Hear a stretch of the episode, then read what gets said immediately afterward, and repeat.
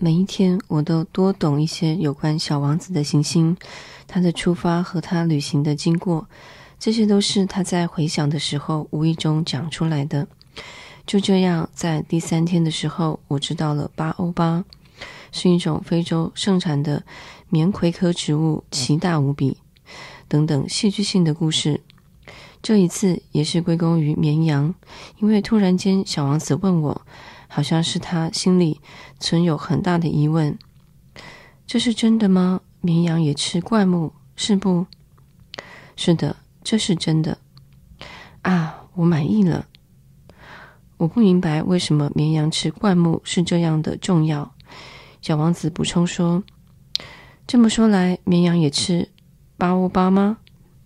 我提醒小王子说：“巴欧巴不是灌木，而是像教堂那样大的树。”甚至于，假如他带来一群象，这群象也没有一颗欧巴欧大。这一群象的观念使小王子笑了起来。他们应该一只一只叠起来。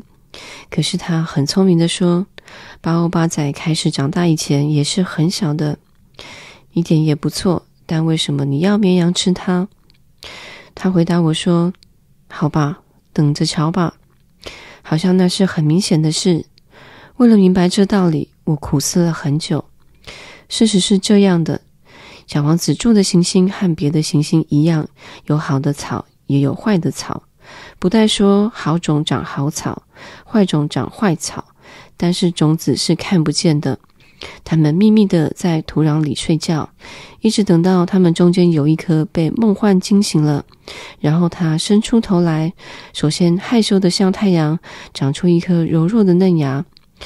假如它是萝卜或玫瑰的嫩芽，我们将让它自由的长大；假如它是属于坏植物的嫩芽，当我们能够辨别出来它的时候，就要立刻把它拔掉。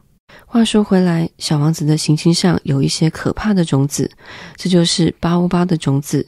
行星上面的土壤常被它残害，因为如果晚一点拔掉巴欧巴，就没有人能够拔掉它了。这样，它将堵塞整个行星，它的根也就钻穿了整个星球。假如那颗行星太小，而巴欧巴太多，整个星球就会爆裂掉。稍后，小王子告诉我说，这是有关纪律的问题。当一个人早上洗完了澡，他应该小心翼翼地给星星洗澡。当一个人能够在玫瑰丛中分辨出八欧巴时，他们小的时候很相似，就应该刻不容缓地把它除掉。这种工作很讨厌，但也很容易。有一天，他劝我着手画张漂亮的画，将这个观念灌输给我所居住行星的孩子们。他告诉我说，有一天，假如他们出去旅行，这张画将对他们有所帮助。有时候将工作拖晚一点做，并没有什么要紧。但是，假如那是巴欧巴，这样做常会带来灾祸。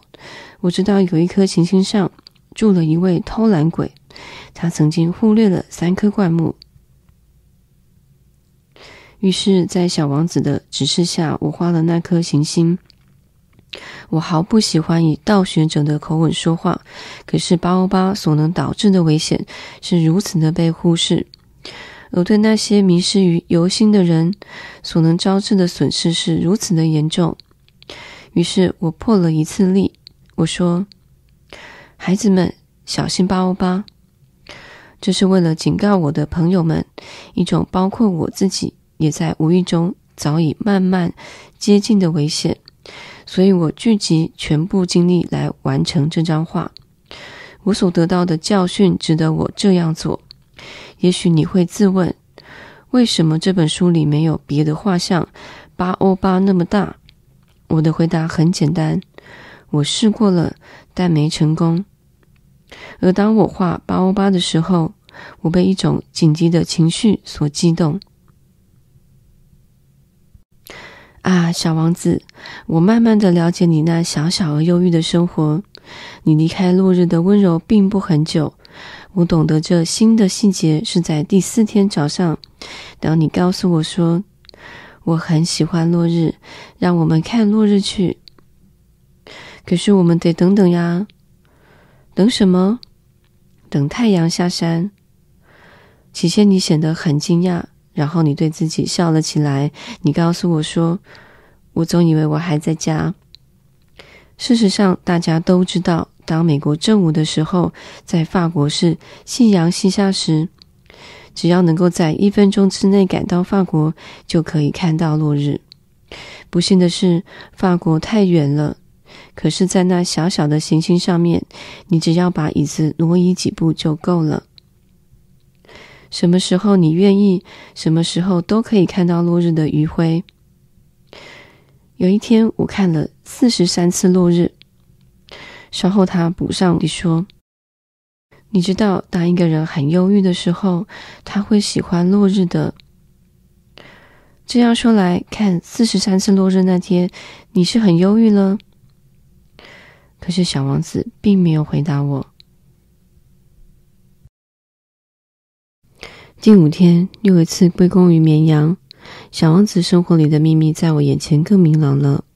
他突然问我。没序也没开场白，像是他经过长时间沉思默想的结果。一只绵羊，假如它吃灌木，它也吃花吗？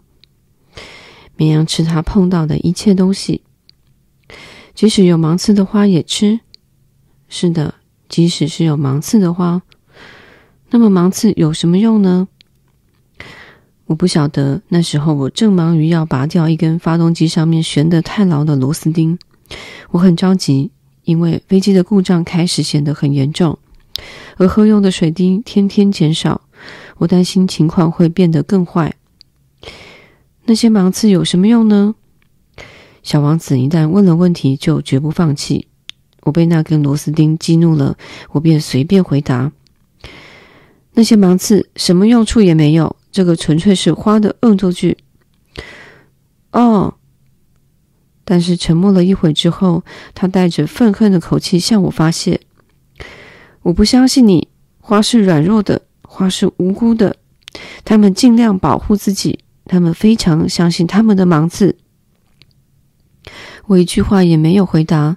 那时候我自言自语道：“假如这根螺丝钉再这样顽固，我就用铁锤一下子打掉它。”小王子又重新骚乱我的思绪。你相信？你相信那些花？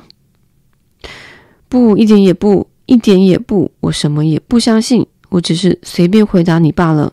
我没有空，我正忙着严重的事情。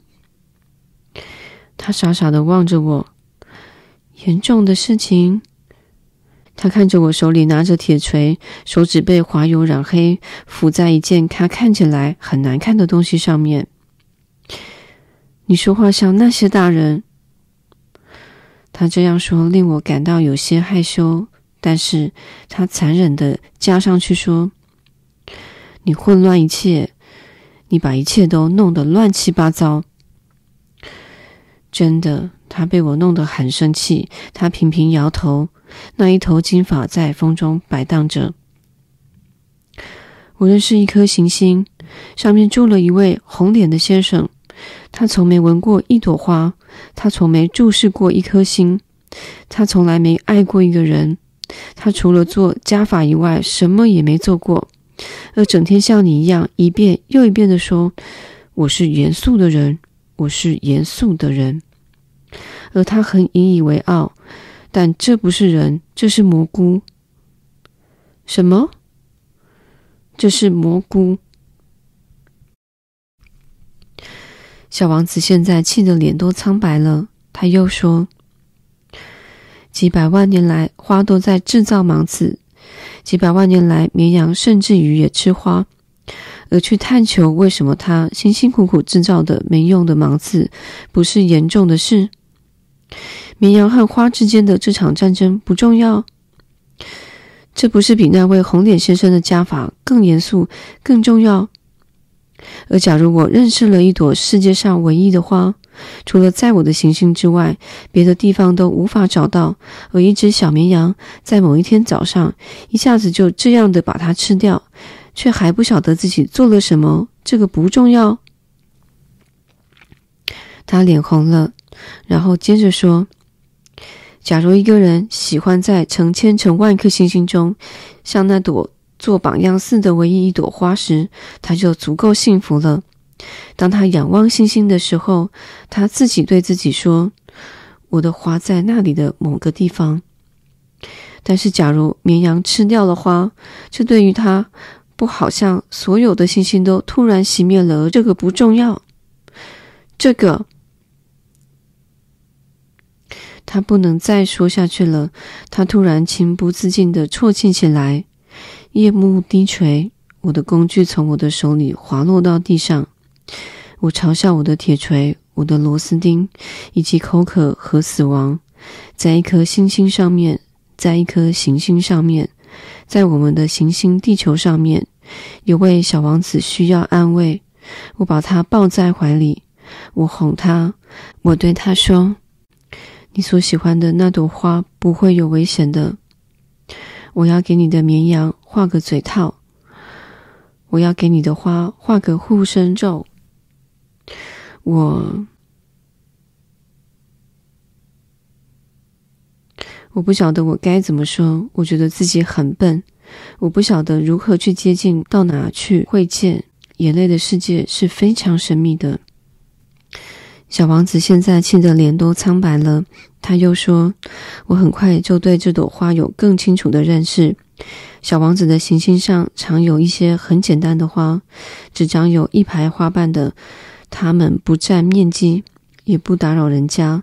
它们早上出现于花丛中，晚上就凋谢了。可是这朵花有一天从不知哪里来的一颗种子里萌出芽来。”小王子曾仔细地观察过这片与众不同的嫩芽，这可能是巴欧巴的新种。可是这棵灌木很快就停止了生长，并开始准备开花。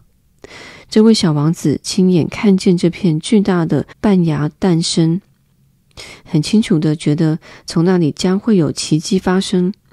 可是那朵花在他的温床保护下，却不停地准备装扮自己。他小心翼翼地选择颜色，他花费很多时间穿衣服，他一瓣一瓣地整理自己的花蕊。他不愿意开出来后像红罂粟花那样皱，他一心一意只想美轮美奂地出现。哦，是的，他艳丽极了，因为他那神秘的沐浴延长了许多许多的日子。然后一天早上，当太阳正上升的时候，他出现了。而他很精细地做完了他的工作后，一边的打哈欠，一边这样说：“啊，我刚醒来不久，请你原谅，我还一点都没有梳妆呢。”那时候，小王子压抑不住心里的赞美，说：“你是多么美啊！”可不是吗？那朵花温柔地回答：“而我诞生的时候，刚好太阳。”小王子早就料到他不会太谦虚，而他却是那么动人。不久，他补充道：“我想现在该是早餐的时候了，请你想到我。”小王子很觉得尴尬，他找到一桶清水为那朵花服务。就这样，那朵花很快的为他多余的虚荣所苦。举例来说，有一天谈到他那四根芒刺时，他告诉小王子说：“他们会来吧？那些老虎，有爪的老虎。”小王子否认道：“我的行星上面没有老虎，何况老虎又不吃草。”“我不是草。”那朵花温柔的回答。“哦，原谅我，我不怕老虎，但是我怕风。”你没有屏风吗？怕风，那就糟了。小王子注意到这一点。这朵花相当复杂。晚上你把我放在玻璃罩里，你这里很冷。我来的这个地方设备并不好。但他打断自己的话，他是在种子的形式下来的。他还没有见过试过别的世界，他竟然撒了这样令人惊异的谎。很觉惭愧，于是咳嗽了两三声，并归咎于小王子：“我的屏风呢？我正要去找，但你一直对我说个不停。”然后他又干咳了几声，算是他对他的一种谴责。就这样，尽管小王子一片好意的爱护他，却也很快的怀疑他。